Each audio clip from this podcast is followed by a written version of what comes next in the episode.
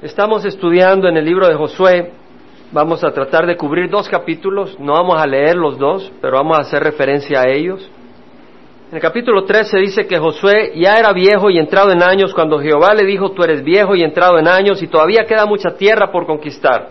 Realmente el pueblo de Israel había entrado a la tierra prometida y habían tomado ciudades principales, ciudades muy importantes, habían agarrado toda el área que tenían que agarrar, por decirlo así, pero habían bolsones, habían regiones que tenían que ser dominadas. Es decir, habían tomado la tierra, pero no la habían totalmente desinfectado, por decirlo así. No habían tocado, no habían agarrado dominio completo de cada área y tampoco la habían repartido necesariamente en las distintas tribus.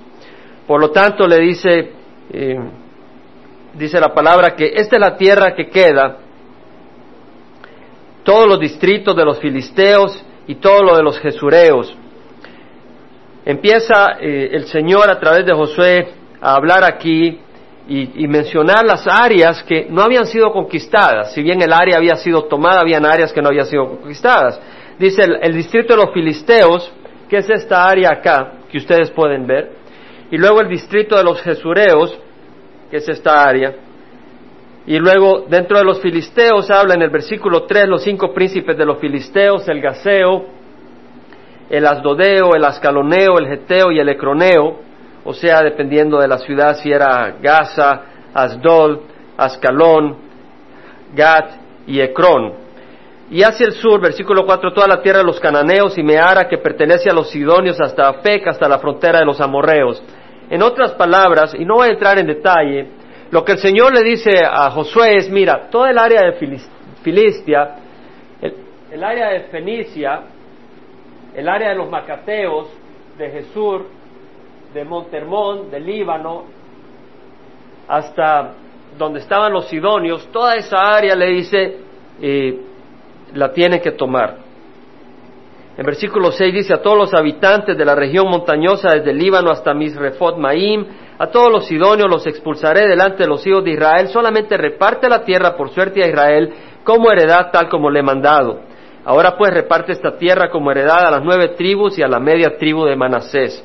En otras palabras, reparte la tierra y luego tómala. Y yo voy a expulsar al enemigo. Muchas veces nosotros queremos ver cómo va a hacer el Señor las cosas antes de nosotros dar nuestro paso.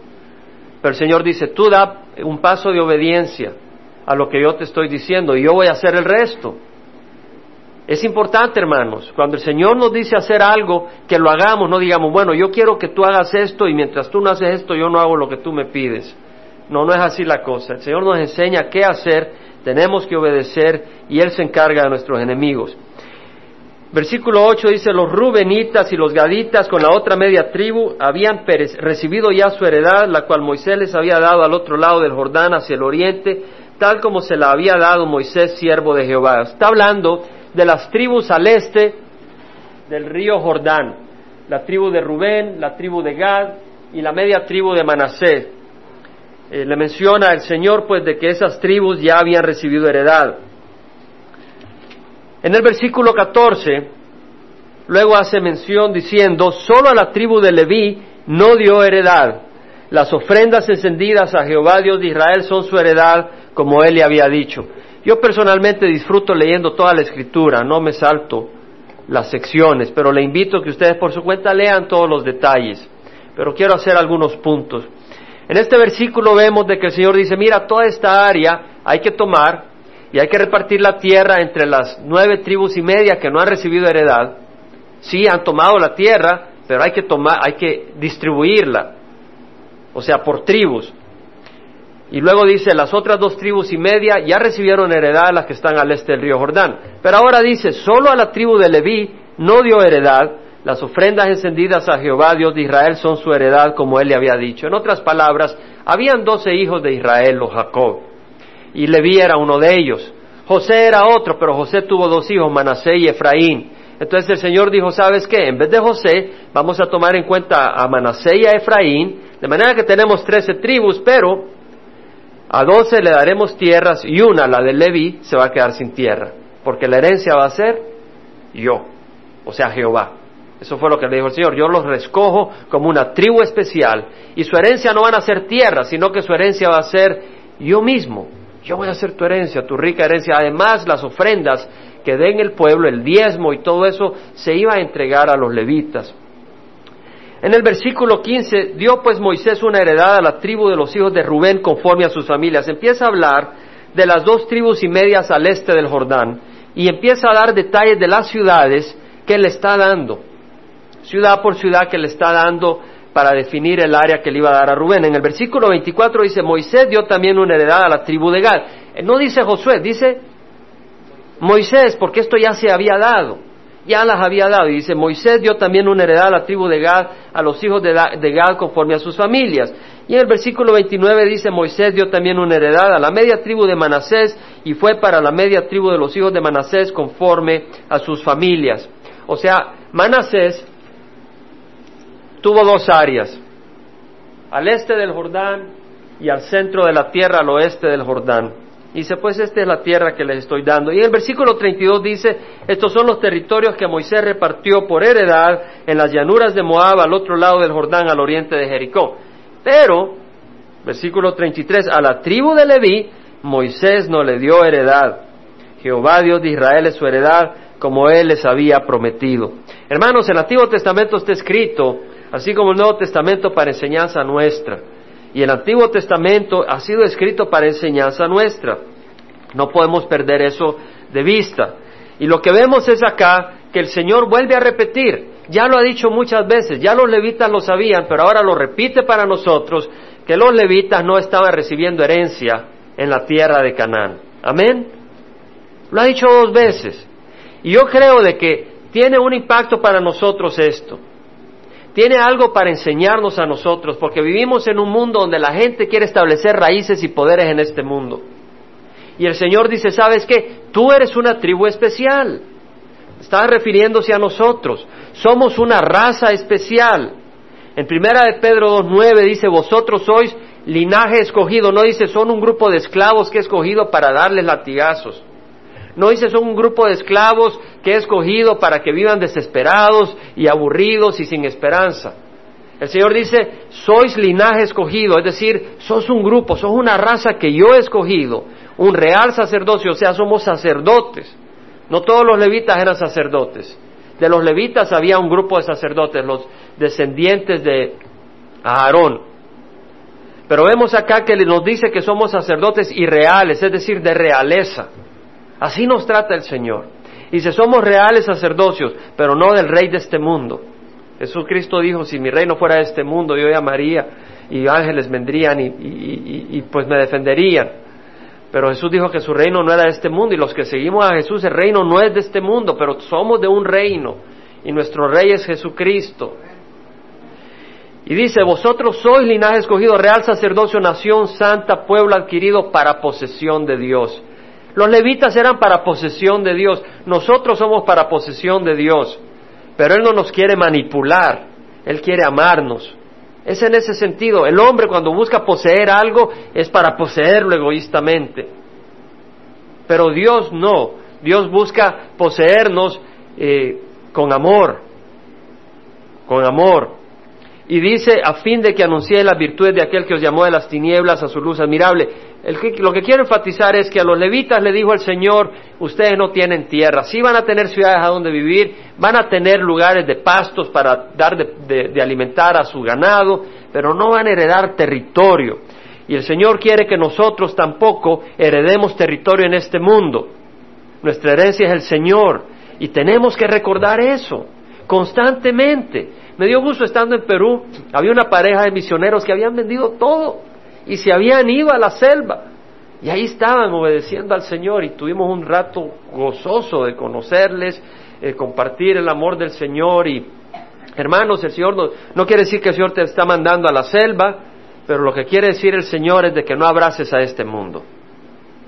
No abracemos a este mundo. El Señor no quiere que echemos raíces en este mundo, quiere que vivamos como extranjeros, que vivamos como peregrinos. Y de hecho, en primera de Pedro 2.11 dice el Señor, amados, os ruego como a extranjeros y peregrinos que os abstengáis de las pasiones carnales que combaten contra el alma. ¿Cuál es la característica de un extranjero?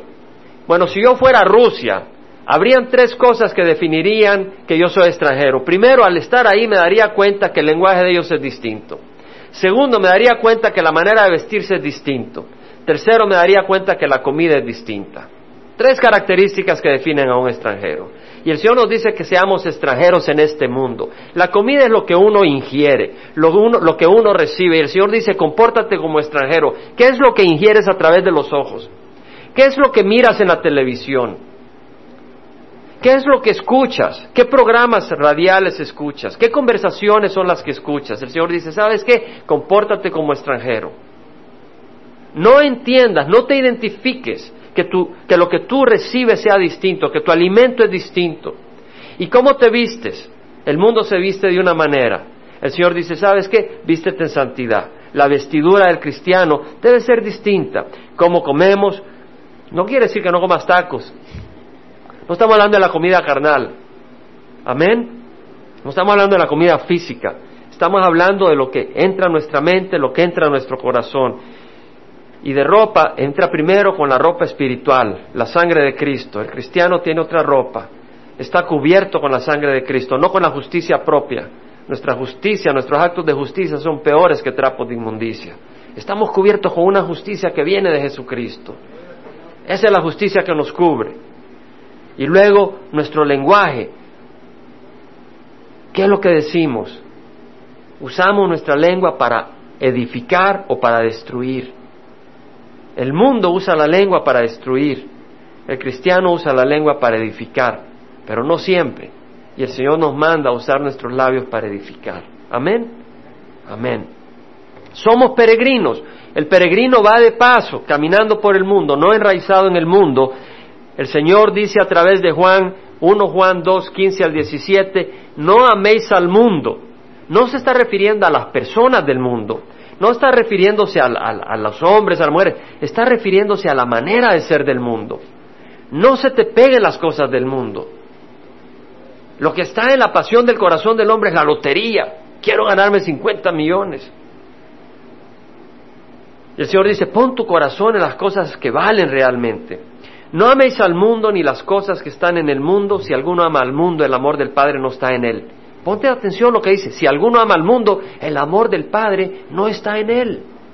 Ponte atención. Amas tú al mundo. Amas tú los programas de televisión, la manera en que la gente se manifiesta en la televisión y, y sus comentarios y sus chambres y su, su lujuria y todo lo que el mundo abraza y tú estás y abrazando eso. ¿Sabes qué dice el Señor? El amor del Padre no está en ti. Y tienes que arrepentirte. Ahora dice, ¿qué? ¿Me estás ofendiendo? ¿Me estás predicando feo? Es como el que va donde el médico y le dice, tienes cáncer. No me digas, me dices feo. Pues si lo tienes, lo tienes para que te cures. Tienes que venir al Señor. No améis al mundo ni las cosas que están en el mundo. Si alguno ama al mundo, el amor del Padre no está en él. Todo lo que hay en el mundo, la pasión de la carne, es decir, lo que quieres comprar. Eh, tal vez lo que te, lo que te absorbe es eh, el vestirse o lo que te absorbe es vanagloriarte lo que has estudiado, o tal vez lo que te absorbe es lo que tú puedas hacer en tu profesión, o el trabajo que tienes, o el dinero que haces, o las mujeres que tienes. Pero dice que la pasión de la carne, la pasión de los ojos y la arrogancia de la vida no proviene del Padre sino del mundo. Jesús no mostró arrogancia. Y qué hermoso era estar a la par de Jesús. Los niños venían a Él. La prostituta se sintió tan tan liberada y tan agradecida. Su vida fue rescatada gracias a Él. Los discípulos vieron el poder de Dios. ¿Por qué? Porque Dios derramó su poder a través de Jesucristo, porque Él era humilde. Él era manso y humilde. Entonces vemos de que hay una bendición cuando no buscamos la arrogancia. Dice, el mundo pasa y también sus pasiones, pero el que hace la voluntad de Dios permanece para siempre. El mundo pasa. ¿Sabes qué? Podemos abrir los ojos y ver que ya estamos en los tiempos finales. Veníamos en el avión. ¿Cómo trabaja el Señor? El Señor desde el salir, desde que salimos de Los Ángeles, me enseñó, me enseñó de que las cosas iban a ser patas arriba. Nuestro vuelo se atrasó cuatro horas. Y según yo iba a dormir, con Clarice íbamos a dormir al llegar a Perú, pero llegamos a las seis de la mañana. No dormimos. En este viaje de ocho días, dos los pasamos sin dormir. Pero el día que llegamos y no dormimos, el Señor me habló, me dice, ¿sabes que vas a estar tan cansado que yo te voy a tener que usar? Y lo pudimos ver.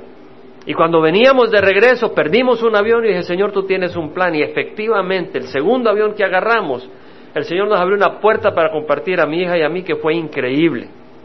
Y vimos el poder del Señor. El poder del Señor. El Señor tiene algo mucho mejor para nosotros. Tiene cosas hermosas. Y lo que el Señor quiere es que lo busquemos a Él. El mundo pasa. Este hombre me hablaba de que veía que las circunstancias que nos rodean ya hablaba de los tiempos finales. Y de veras, un hombre que nunca había oído el Evangelio, esta vez lo escuchó y con una gran sed. Yo creo que recibió al Señor, porque estuvo totalmente de acuerdo en todo y en el deseo de recibirlo. Le dije que lo hiciera en su tiempo, en su corazón. Pero el punto es, el mundo pasa y sus pasiones, pero el que hace la voluntad de Dios permanece para siempre. ¿Quieres algo permanente? Busquemos al Señor. Busquemos al Señor. Ahora, en el capítulo 14 habla de la distribución de la tierra. En el capítulo 13 habla el Señor de las tribus que están al este del Jordán, las dos tribus y medias, y luego habla de las nueve tribus que están al oeste del Jordán y de la necesidad de de distribuir la tierra, ahora en el capítulo 14 empieza a hablar la distribución de la tierra a través de las distintas tribus. Y dice, estos son los territorios que los hijos de Israel recibieron como heredad en la tierra de Canaán, las cuales la repartieron como heredad el sacerdote Eleazar y Josué, hijo de Nun, y las cabezas de las casas de las tribus de los hijos de Israel. Es decir, los padres de familia de las tribus se reunieron con Josué, que era el líder del pueblo y con Eleazar, que era el sacerdote, el sumo sacerdote. Cuando venga Jesucristo tendremos las dos, las dos funciones de sumo sacerdote y de rey juntas en Jesucristo, porque Él es sumo sacerdote y rey. Pero acá lo vemos de que está Josué como el, el, encargado, el dirigente, Eleazar el sumo sacerdote y los dirigentes de las familias. Y dice que por suerte recibieron su heredad tal como Jehová había ordenado por medio de Moisés a las nueve tribus y a la media tribu. Vemos acá de que reparten esto por suertes. En números, voy a ir rápido, capítulo 26, vamos a ir rápido, dice, versículo 52, habló Jehová a Moisés diciendo, la tierra se dividirá entre estos por heredad según el número de hombres. Es decir, si una tribu era muy grande, le iba a tocar más tierra. Si una tribu era más pequeña, menos familias en base al censo, le iban a tocar menos tierra. Estamos siguiendo, hermanos. Estamos en un, en un mismo bote. Al grupo más grande aumentará su heredad y al grupo más pequeño disminuirá su heredad. A cada uno se le dará su heredad según lo que les fueron contados de ellos. Pero la tierra se dividirá por suerte, recibirán su heredad según los nombres de las tribus de sus padres, según la selección por suerte se dividirá la heredad entre el grupo más grande y el más pequeño. Es decir, era por suerte, se iban a tirar los dados, y se, o como fuera, pero no jugando póker. No se trata de jugar póker, a ver quién se ganaba la tierra. No era que iban a jugar póker, sino que iban a tener los nombres. No nos dan los detalles exactos cómo se distribuyeron la tierra, pero algunos dicen, bueno, imagínate, eh, Dios no pudo estar involucrado en eso. Proverbios 16:33 dice, la suerte se echa en el regazo, mas de Jehová viene toda decisión. Es decir, aunque la echaron a la suerte, Dios estaba ahí con los ángeles soplando los dados o lo que fuera y caían donde tenían que caer. El punto es que los líderes no tuvieron manos, solo tiraron los dados o, o agarraron papelitos, lo que quiera, pero era Dios quien movió la mano de esta gente sin darse cuenta y Dios permitió que se distribuyera la tierra como debería de ser. Versículo 3, Moisés había dado la heredad de las dos tribus, capítulo 14 de Josué, y de la media tribu al otro lado de Jordán, pero no dio heredad entre ellos a los levitas. Vuelve a hablar de que no le dio heredad a los levitas. Porque los hijos de José eran dos tribus, Manasés y Efraín, y ellos no dieron a los levitas ninguna porción en su tierra, sino ciudades donde habitar con sus tierras de pasto, para sus ganados y para sus posesiones, tal como Jehová había ordenado a Moisés, así hicieron los hijos de Israel y repartieron la tierra. Amén. ¿No nos hemos perdido? Ok. Vamos a seguir, versículo 6. Entonces los hijos de Judá vinieron a Josué en Gilgal, y Caleb, hijo de Jefones, Ceneseo, le dijo, tú sabes lo que el Señor dijo a Moisés, hombre de Dios, acerca de ti, de mí en Cades Barnea. Ahora van a empezar a distribuir la tierra a las nueve tribus y media. Y la primera tribu que iba a recibir distribución era la tribu de Judá. Qué interesante, ¿quién vino de la tribu de Judá? El Mesías. Ya la tribu de Judá tenía prominencia. Dios desde el principio tenía su mano sobre la tribu de Judá para sus propósitos. Y vemos que dentro de la tribu de Judá hubo un hombre que se llama Caleb, que vino a, a Josué para pedir que Dios le diera la promesa que había hecho. Dios le había hecho una promesa y este era el tiempo de abrazarla y de recibirla. Caleb y Josué fueron los dos espías de los doce que salieron de Cades Barnea a ver la tierra prometida eh, varios años antes y se habían dado cuenta de que era una tierra hermosa, pero los diez espías dijeron, no, somos como saltamontes, las ciudades son amuralladas, vámonos de regreso a Egipto. Pero Caleb y Josué dijeron, entremos, Dios nos va a dar la tierra. Pero como los trataron de matar, el Señor los mandó al desierto de regreso por 38 años más. De manera que estuvieron 40 años en el desierto. ¿Se acuerdan, hermanos? Entonces, vemos que Caleb fue uno de los valientes. Y vemos lo que dice. Yo tenía 40 años cuando Moisés, siervo de Jehová, me envió de Cádiz Barnea a reconocer la tierra y le informé como yo lo sentía en mi corazón. O sea que de corazón Caleb decía, tomemos la tierra. Sin embargo, mis hermanos que subieron conmigo hicieron atemorizar el corazón del pueblo, pero yo seguí plenamente a Jehová mi Dios. ¿Cómo siguió Caleb a Dios? Plenamente. Quiso tomar la tierra, quiso abrazar las promesas. ¿En qué consistía la fe de, de, Caleb? ¿De que Dios lo había llamado para maldición? ¿Que Dios lo había llamado para ser como un gusano sobre la tierra? No, Dios lo había llamado para heredar bendición. Y Dios quiere, cuando Dios te llama para que heredes bendición, que tome las bendiciones que te está dando. Eso es lo que quiere el Señor. Y aquel día Moisés juró diciendo, ciertamente la tierra que ha pisado tu pie será herencia tuya y de tus hijos para siempre, porque has seguido ¿Qué dice la palabra?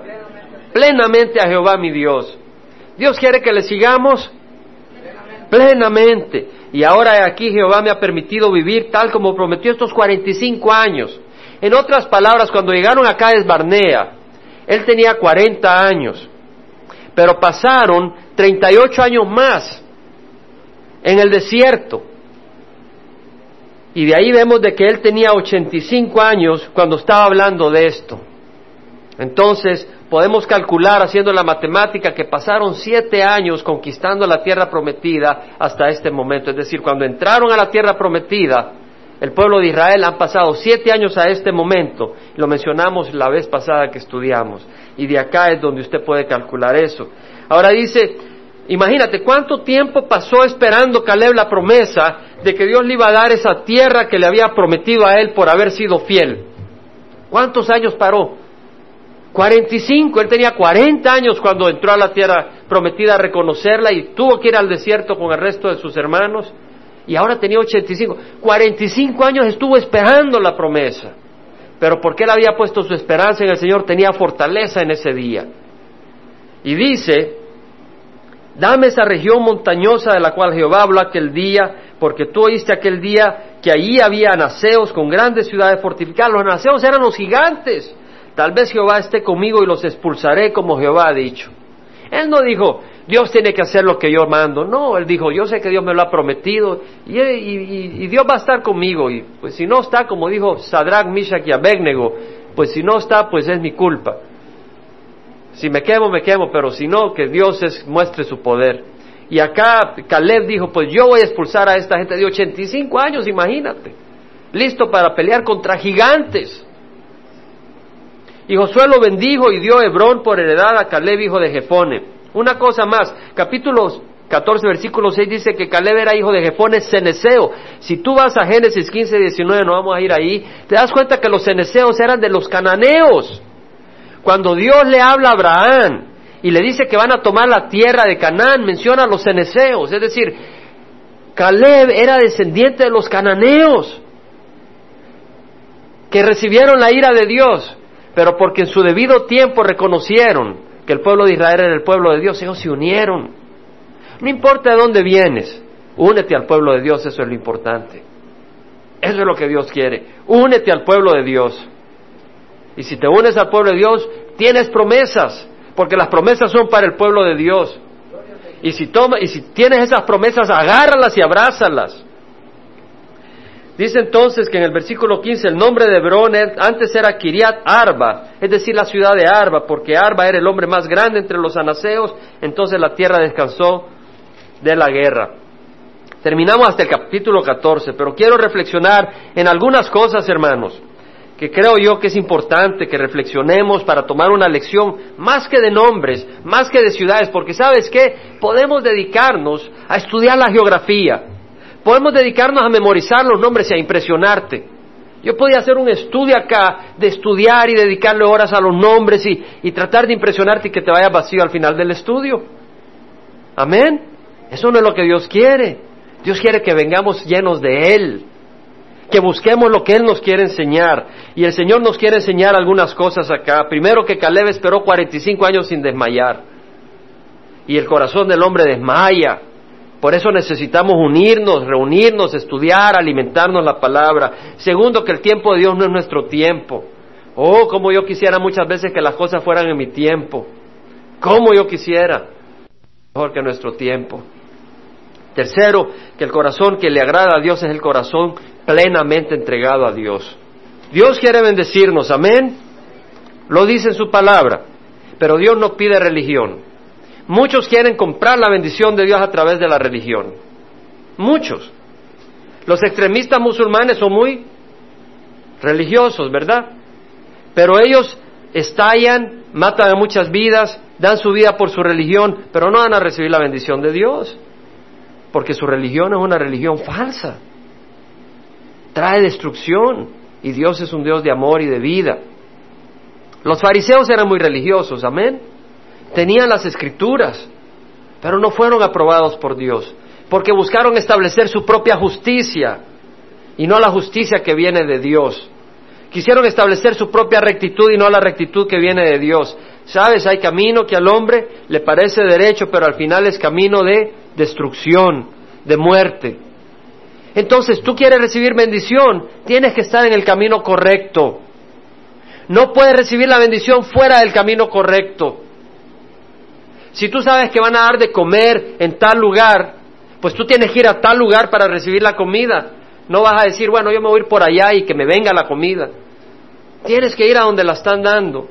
Y de la misma manera, Cristo es la respuesta. Cristo es la respuesta. Venía una señora buscando la calle Olive.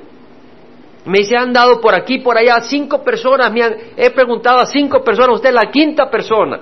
Le digo, mire, yo creo que la Oli es la siguiente, solo cruce a la derecha, pero se lo voy a confirmar. Y chequeé en el mapa, le digo, sí, es la siguiente. Y luego le hago la reflexión, ¿sabe qué? ¿Cómo es posible que haya gente que diga que uno puede agarrar cualquier camino para ir a Dios? No hay, hay un solo camino que es Jesucristo. Y si no andas perdido de arriba abajo, y le puedes preguntar a mucha gente, pero pregúntale a la persona correcta. ¿Quién es la persona correcta, Raimundo? Jesucristo. Yo, Jesucristo. Ahora, Raimundo y yo tenemos a Jesucristo y te vamos a apuntar a Jesucristo. Pero la persona correcta es Jesucristo. No es una organización. Hay camino, ese camino es Jesucristo. Hay camino que al hombre le parece derecho, pero al fin es camino de muerte. Tenemos que conocer camino correcto. Cuando se le apareció a Jesucristo, no se le apareció, sino que se encontró con la mujer samaritana. Le dijo, vosotros adoráis lo que no conocéis nosotros adoramos lo que conocemos, la salvación viene de quién? De los judíos. Jesucristo mismo le dijo, la salvación viene de los judíos, la hora viene y ahora es cuando los verdaderos adoradores adorarán al Padre en espíritu y en verdad. Porque tales adoradores buscan al Padre que le adoren, porque Dios es espíritu y quienes le adoren deben adorarle en espíritu y verdad. Y vamos a reflexionar en esto. ¿Cuántos de nosotros sabemos estas dos estas frases? ¿Cuántos la saben hasta de memoria o la han oído? Muchas veces. Pero vamos a reflexionar, tal vez con nueva luz, tal vez con nueva luz. Lo, que el Señor busca es que adoremos al Padre en espíritu y verdad. En espíritu, no una religión de hombres, sino del Espíritu de Dios. Amén. Y en verdad. Ahora, ¿dónde está la verdad? ¿En dónde? En Jesús. ¿En dónde? Se oyen, se oyen opiniones. En la palabra de Dios. Ahora el Señor quiere que le adoremos en espíritu y verdad. Yo lo que quisiera compartir es que adorar al Señor en espíritu y verdad es más que adorarle con conocimiento intelectual. Amén. Muchas veces creemos que la verdad es simplemente una, un conocimiento intelectual. Pero la verdad es más que conocimiento intelectual, es experiencia personal. Hay que experimentar la verdad, más allá de un conocimiento intelectual. Juan 13, 34 al 35 dice el Señor, un mandamiento nuevo os doy, que os améis los unos a los otros, que como yo os he amado, os améis los unos a los otros. En esto conocerán todos que son mis discípulos, si os tenéis amor los unos a los otros. Entonces, es posible adorar a Dios en espíritu aparte del amor. ¿Es posible? No. Si tú crees que conoces la verdad, pero no habitas en el amor de Dios, conoces la verdad.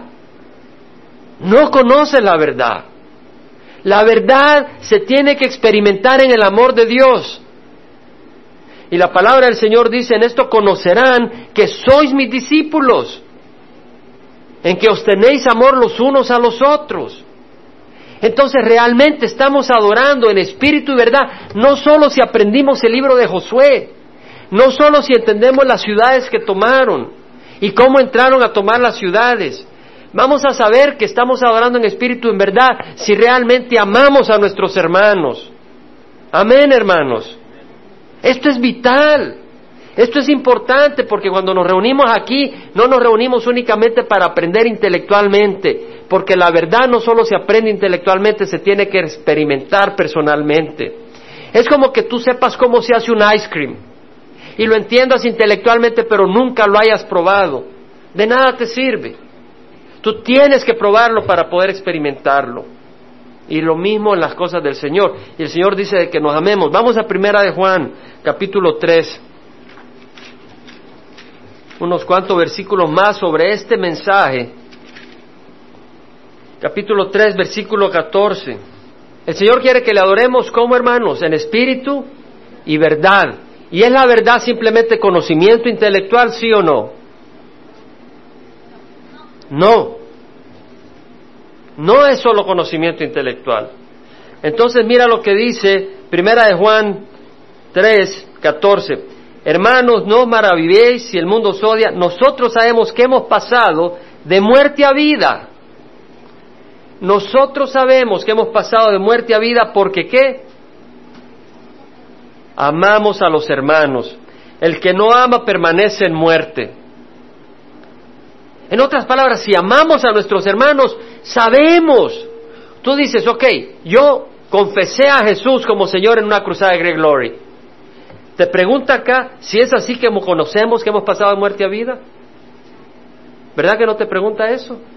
No te pregunta si confesaste a Jesús en una cruzada de Great Glory. ¿Qué es lo que te pregunta? Amamos a los hermanos. Si amamos a los hermanos. Esa es la pregunta. No te pregunta si los hermanos se bañaron y se echaron perfumito para que los ames. Ayuda, ¿verdad que ayuda? Ayuda. Pero no te pregunta eso. No te pregunta si nos echamos perfumito o lo que sea. Y ahora dice, el que no ama permanece en muerte. Todo el que aborrece a su hermano es homicida y vosotros sabéis que ningún homicida tiene vida eterna permanente en él. Voy a hacer un pequeño comentario. Es por eso que tenemos que cuidar la lengua. Tenemos que cuidar nuestra lengua porque sabes que podemos estar cometiendo homicidio usando la lengua de una manera irresponsable. Y al usarla en una manera irresponsable lo que estamos haciendo es destruyendo la imagen de alguna persona. Cuídate porque ese es un símbolo de que tiene que haber arrepentimiento. Lo digo para toda la congregación, incluyéndome a mí. Cuidemos cómo usamos nuestra lengua. Cuando la usamos y nos referimos a alguien, ¿trae honra a esa persona o trae deshonra? Si trae deshonra, tú estás apuñalando a esa persona. Ten cuidado cómo usas la lengua. Tenemos que usarla con sabiduría. En esto conocemos el amor, en que Él puso su vida por nosotros. También nosotros debemos de poner nuestras vidas por los hermanos. El que tiene bienes de este mundo y ve a su hermano en necesidad y cierra su corazón contra él, ¿cómo puede morar el amor de Dios en él? Nos está enseñando a dar aun cuando no vamos a recibir de regreso. Amén. El amor del Señor también nos enseña a perdonar. Porque si tú no estás perdonando, ¿estás amando? Te hago una pregunta. Si tú no perdonas, ¿hay amor? El amor perdona. Y tienes que aprender a perdonar. Y eso se aplica a todos nosotros. Quiere decir de que no vamos a corregirnos unos a otros, tenemos que exhortarnos, dice la palabra del Señor. Tenemos que hacerlo en amor. ¿Por qué? Porque queremos ser una congregación sana, una congregación limpia, una congregación que camine en una manera madura y responsable ante Dios. Pero tenemos que aprender a perdonar. Porque si no sabemos perdonar, el Señor no nos va a perdonar. Lo dice en Mateo. Que si no perdonamos a nuestros hermanos nuestras ofensas, Dios no nos va a perdonar a nosotros. Versículo 18, hijos míos, no amemos de palabra ni de lengua, sino de hecho y en verdad. En esto sabemos que somos de la verdad. ¿Verdad que hay que amar en espíritu? Hay que adorar al Señor en espíritu y en verdad. Y acá dice, en esto sabemos que somos de la verdad y aseguramos nuestros corazones delante de Él. ¿Cómo? Porque amamos a los hermanos. Hermanos, yo le pido al Señor de que haya un gran amor en nuestra congregación. Que sepamos amarnos unos a otros Dios pide pues que le sirvamos en espíritu y verdad. Él quiere bendecirnos. Pero tenemos que venir a esa posición. Él quiere bendecirnos, pero si tú estás necio que dice, yo no quiero nada con el amor de Dios, pues te estás alejando de la bendición de Dios. Yo quiero hacer las cosas a mi manera, a mi religión, te estás alejando de la verdad y te estás alejando del campo de bendición espiritual. La otra cosa que Dios pide es entrega total. Amén. Dios pide entrega total. En segunda de Crónicas 16, 9, solo dos versículos más. Dice, los ojos de Jehová recorren toda la tierra para fortalecer a aquellos cuyo corazón es completamente suyo. ¿Quieres fortaleza? ¿Qué tienes que hacer? Entregarle el corazón al Señor. ¿Quieres fortaleza? Entrégale el corazón al Señor. La fortaleza del Señor no se halla andando en medios caminos. Si tú pones un pie en el mundo y un pie en el Señor, no vas a recibir la fortaleza del Señor. ¿Cierto? Amén. Es claro. Es claro. El Señor no te puede fortalecer si tú estás jugando con Él. El Señor mismo dijo, mira, eh, eres, no eres frío, no eres caliente, eres tibio. ¿Por qué eres tibio? Estoy a punto de vomitarte de mi boca. El Señor no quiere tibios. ¿Verdad? Es como aquel novio que va a buscar a su novia, le lleva flores y está al teléfono haciendo una orden de alguna ropa o algo, ¿verdad? Y le lleva las flores. Sí, como no, como no, te dice. No, no hay esa pasión. Pues qué triste, ¿no? Eh, tú quieres esa entrega.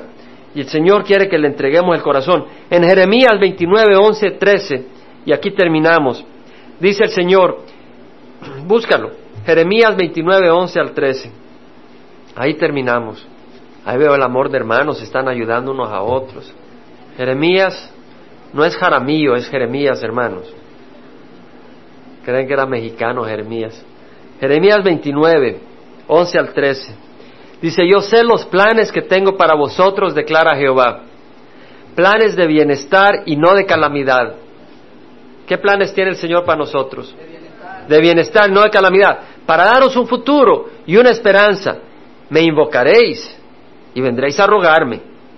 ¿Ves? Hay que invocar al Señor. Y hay que venir a rogarle. Y dice, yo os escucharé. Ahora dice, me buscaréis y me encontraréis cuando. Cuando me busquéis. Cuando me busquéis cómo? De todo corazón. De todo corazón. Amén. Nos paramos y cerramos el estudio, hermanos.